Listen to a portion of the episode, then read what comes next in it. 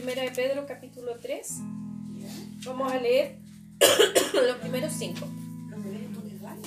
Sí, vamos a leer los primeros cinco, cinco versículos. Como me mira el estero. ¿Por qué va a hablar de esto la pobre? Ya. Leamos lo que dice.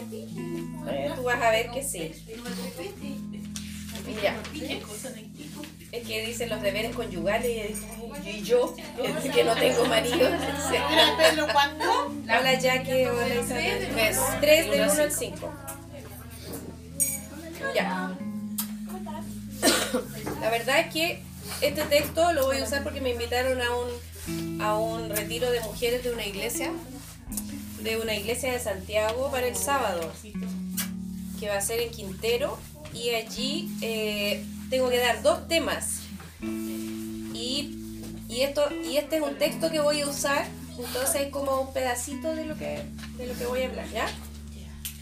El texto en, yo voy a leer en la versión Reina Valera, eh, 1 Pedro 3, del 1 al 5, dice así. Asimismo, vosotras, mujeres, estad sujetas a vuestros maridos, para que también los que no creen a la palabra sean ganados sin palabra por la conducta de sus esposas, considerando vuestra conducta casta y respetuosa.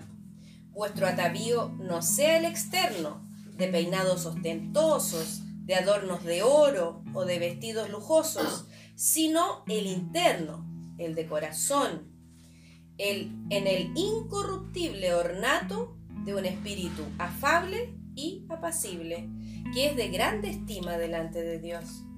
Porque así también se ataviaban en otro tiempo aquellas santas mujeres que esperaban en Dios estando sujetas a sus maridos. Observemos este texto, ¿ya? Es verdad que aquí está hablando para las casadas, pero también habla para las mujeres, porque yo quería empezar con una parte que está en el versículo 4, que es el final del versículo 4, cuando dice que esto es de qué, dice ahí? De grande estima delante de Dios. Entonces, fíjense que lo que nosotros vamos a meditar ahora es de grande estima para Dios. Para Dios esto es mucho más importante, es, es más importante, y justo estábamos hablando antes, era curioso, ¿eh? porque justo nos pusimos a comentar eso de que, de que la mamá de la, de la Esther eh, se duerme maquilladita, ¿no es cierto? si se muere, se muere bonita. Estábamos hablando de eso y la Sonia que quiere hacer este, estar en el cajón con la chasquilla porque dijo digna hasta el final. ¿ya? Estábamos hablando justo de eso, de arreglarse, ¿no es cierto? De verse bonita y que aquí no lo está rebatiendo. ¿No es cierto? Aquí lo, lo afirma eh, de alguna manera, pero como que pone una cierto? Una prioridad y dice, hay algo que Dios estima mucho más y que quiere mucho más. Eso, el Señor lo aprecia mucho. Y es, ¿qué cosa? ¿Ustedes saben lo que es un atavío? ¿Qué es lo que es un atavío? Que está en el versículo 3. Dice, vuestro atavío no sea el externo de peinados ostentosos, de adornos de oro o de vestidos lujosos. No, el atavío en general es todo lo que viste a una persona, el, conjunto de la vestimenta, es como, eh, eh, incluye los adornos, pero es como todo lo, que se ve, así como, como el look, ¿ah? como diríamos nosotros. Entonces, él está diciendo así, mira, lo que se ve de ti, lo que tú traspasas hacia afuera, que, que no priorices eh, como tu apariencia, así que te veas como jovial, Lola, maravillosa, wow, ¿entiendes? Y aquí incluso, hola Elena, eh, incluso dice, dice tres cosas, ¿se fijaron? Tres cosas en el atavío. Habla de. Ah, para nosotros las mujeres es importante el peinado, ¿no? Sí, ¡Wow! ¿Cómo que no? ¿No es cierto, Sonita? Por supuesto. Es tan importante el peinado que no sé si a ustedes les ha pasado, pero yo tengo que confesarles que yo he llorado por mi pelo. Cuando una vez fui a la peluquería y le dije, córteme las puntitas y no me cortó las puntitas. Y lloraba yo porque me había dejado la escoba en el pelo. Entonces para nosotras las mujeres el peinado, o como te decías tú, tu chasquilla, ¿no es cierto? Nuestro pelo es importante, ¿cierto? Ya, ¿qué más dice? Dice entonces que no sea el externo de peinado ostentoso. Lo segundo que dice, ¿qué cosa? Mira, adornos de oro? adornos de oro. Ah, la- para nosotras las mujeres es importante un, un adornito. Ay, ¿cuántas están con cositas así? Yo vine con arito. ¿No? ¿Quién más? La, la Vanessa, mira, pulserita. Allá también, allá la Isadali. ¿Tú? ¿Nada? Tú, de ahí mira con una, una cadenita. Aquí también la Esther, mira. Sí. Entonces para las mujeres también los adornos son importantes. Y lo último que dice ahí, ¿qué cosa? Y vestido lujo, una buena pinta, ¿cierto? Y nosotras las mujeres nos gusta cambiar la ropa. Ah, y, tenemos esa cosa con los maridos de que eh, dice, ya pues anda, vestido". ay, que no tengo nada que ponerme y tiene todo el ropero lleno de ropa, pero ellos ya han entendido que en realidad es que no tengo nada nuevo que ponerme. ¿Por qué? Porque para nosotros la vestimenta también es importante. Pero él dice que lo que es de gran estima delante de sus ojos, delante de él, es que nuestro atavío, o sea, este, esto que nosotros mostramos hacia afuera, sea el atavío interno, dice, el del corazón.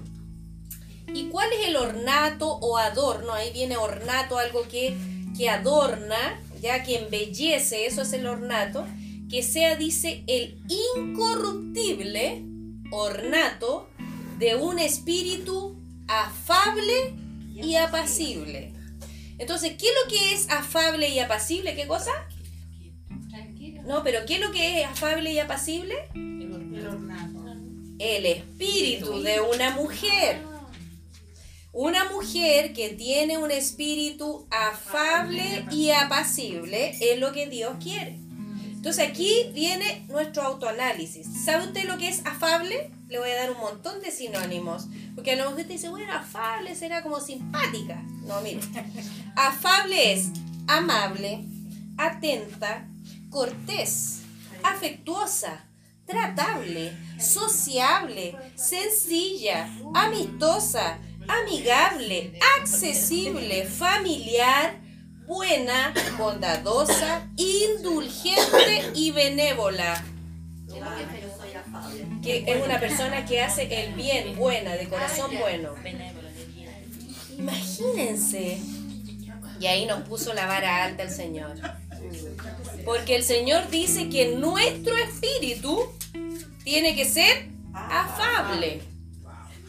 El Señor dice, antes de que tú te vayas al espejo y te pongas toda esa cantidad de bases, de cosas, y esos adornos, y las joyas, y esa ropa, y vayas a la peluquería y te hagas ese súper peinado y las luces, ¿no es cierto? Y, y- y el rímel. Él dice, yo aprecio mucho más que tú seas una mujer afable. ¿Qué- ¿Y dónde se manifiesta la afabilidad? A ver. En la actitud. En la actitud, en el trato, ¿con quién? Pero especialmente con esposa. Ah. Entonces aquí empezamos y ahí dividimos, querida Esther, porque quien es casada, ¿con quién debería ser afable en primer lugar? Con el marido. Pobrecito Ider. Sí, nosotras deberíamos ser afables con nuestro marido. Pero saben, ahí viene el desafío. Porque a veces en la convivencia diaria, nosotros vamos adquiriendo una cierta confianza, ¿no es cierto? Y las mujeres, eh, es interesante porque yo medité mucho en esto y me fijé que en el versículo 1 y en el 5 repite la misma palabra que a las mujeres les carga. Les carga esta palabra. ¿Cuál es? ¡Ay! Yo me acuerdo que había una hermana que decía, pero ¿por qué tienen que decir esta palabra? Ay, no sé, le cargaba la palabra sujeción, sumisión o cualquiera que se pareciera. Pero también el hombre la usa mucho para. Por supuesto, la puede mal usar. Sí. Pero aquí, yo no le puedo mentir, hermana. Aquí no dice otra cosa. ¿Qué dice? ¿Cuál es el mandamiento? Dice, estad sujetas a vuestros maridos. Y más, que aquí incluso podría decir algunas sí, pero eso solo se aplica si mi marido es creyente. ¿Y qué dice en el versículo 1? Aunque no Aunque sea. no sea. Dice, para que también los que no creen a la palabra sean ganados. ¿Y cómo van a ser ganados? Mire, esa parte de ahí es la que no nos gusta. Sean ganados. ¿Cómo? Sin palabras. Sin palabras. Ah, no va a ser porque yo lo cateté y le diga, ya no va a ir a la iglesia de nuevo, vos siempre con tu cuestión. No, el Señor no dice eso acá. Dice, sin palabra. ¿Y por qué van a ser ganados? Por la conducta de sus esposas. Y ahí dice, ¿cómo tiene que ser la conducta de las esposas? Afable. Y ya les dije todo lo que era afable. Pero me faltó decirles lo que es apacible. ¿De dónde viene apacible? ¿De qué palabra? De paz. Y apacible es, miren, dulce, agradable, pacífica, mansa, sosegada, tranquila, reposada. Dice blanda, suave, templada, plácida, quieta, dócil, deleitable, amena, placentera, deliciosa, encantadora y grata. Imagínense. Y el Señor y el Señor está diciendo que no que a él le gusta que seamos así. Y con nuestros esposos. Y a veces, ¿sabe lo que nos pasa? Que nos ponemos mandona, o sea, todo lo opuesto. Mandona, gritona, enojona, criticona.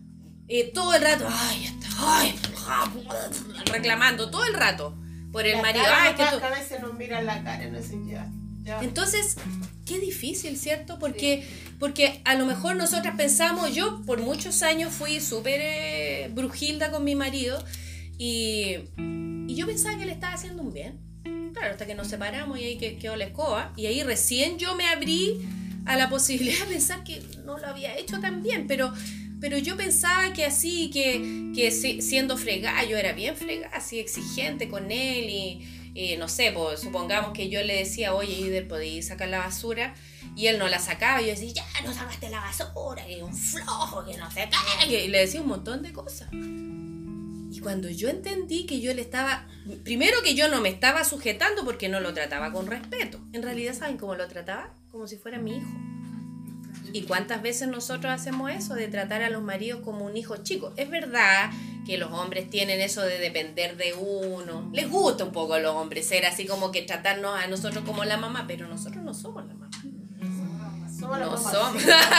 somos la mamacita. No, pero no somos su madre. No podemos tratarlos como niños chicos.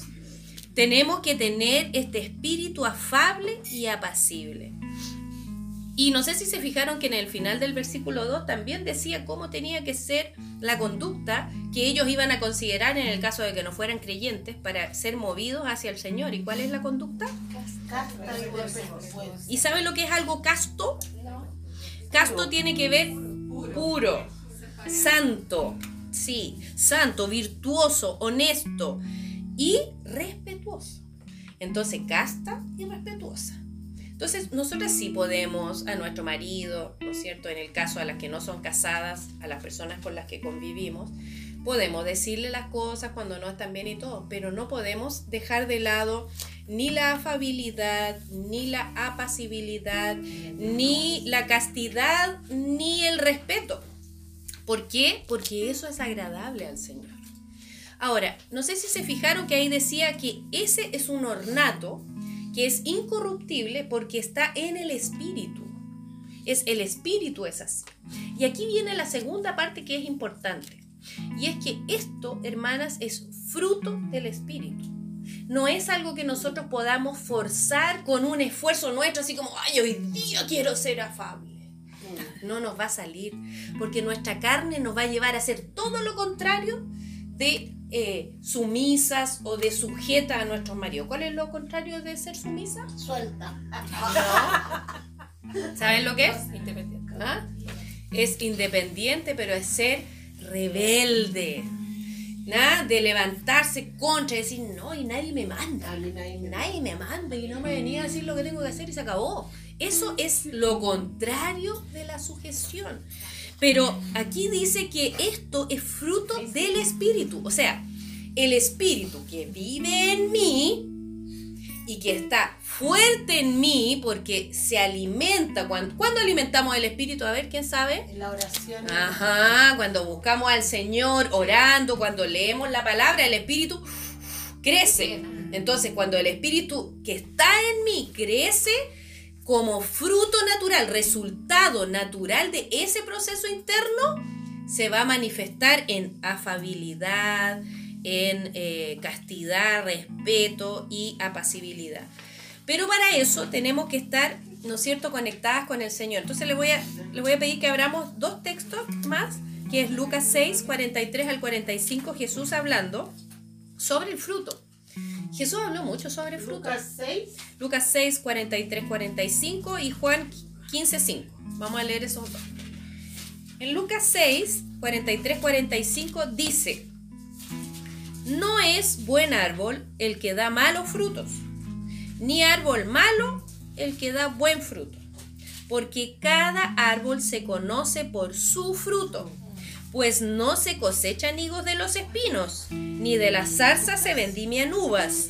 El hombre bueno del buen tesoro de su corazón saca lo bueno, y el hombre malo del mal tesoro de su corazón saca lo malo, porque de la abundancia del corazón habla la boca.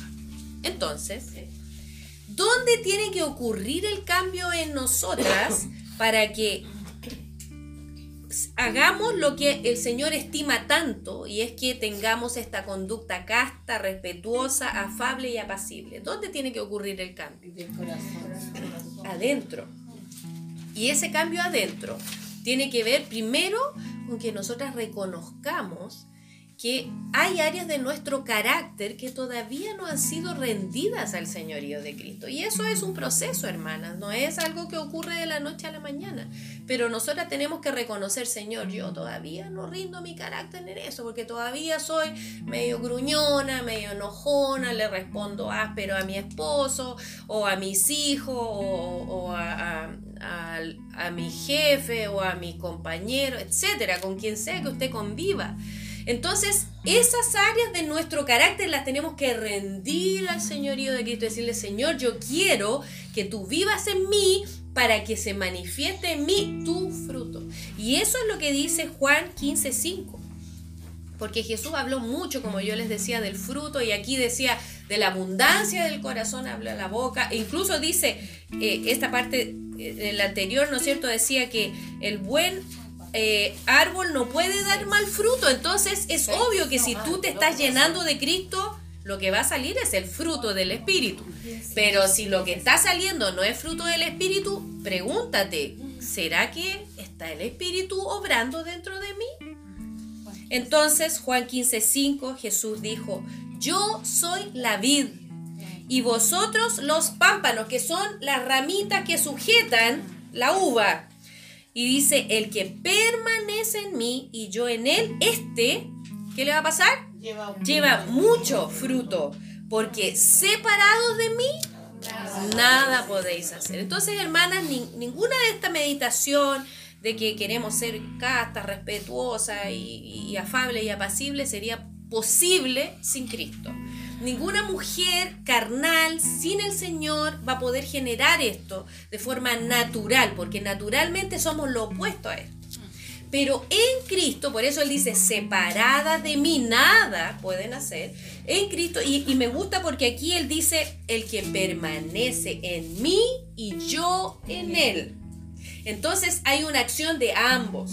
Eh, El Señor permanece en nosotros. Él siempre va a estar ahí, pero nosotros tenemos que escoger permanecer en Él. Y eso, yo le contaba el otro día a la Mimi que yo hace años lo entendí y yo por eso todos los días yo me despierto y digo, Jesús, yo te escojo hoy. Porque es una elección diaria. Todos los días uno es tentado a no permanecer en Él. ¿Entiendes? Pero todos los días tú por tu voluntad decir, Señor, yo hoy te escojo a ti y escojo tu vida, lo que tú me ofreces, permanecer en ti. Porque así cuando uno permanece en Él, que Él dice que Él es la vid, ¿no es cierto? Y nosotros los pámpanos, ahí lo que va, lo que va a fluir es la savia, ¿no es cierto? Que alimenta este fruto. Entonces ese fruto no va a ser algo que nosotros generemos, va a ser el fruto del Señor viviendo en nosotros. Y la gente lo va a ver, tu marido lo va a ver. Y va a decir, ¿qué te pasó? ¿Y tú qué le vas a decir? No, que yo estoy esforzándome por ser casta, afable y apacible. Oye, Paola, Le- mi marido se convirtió así. Eh, él decía que hay ahí, en ese libro, ¿Mm? que a ella la cambió. ¿Viste? Entonces lo que lo ganó fue la conducta, el cambio. Y, y uno va a poder decirle, ¿sabes? No soy yo, es Cristo en mí.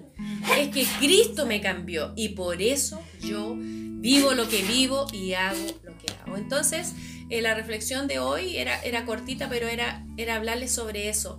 Eh, me gustaría que esta semana meditásemos en eso, cuál está siendo el fruto y observen sus acciones, su conducta, cómo responden, cómo tratan a los demás, cómo tratas a tus hijos, cómo tratas a tu prójimo, cómo, cómo, cómo estás tratando a las personas. Se ven estas señales de un espíritu afable, apacible, la santidad y el respeto se ven en tus palabras, en tus acciones, en lo que tú vives.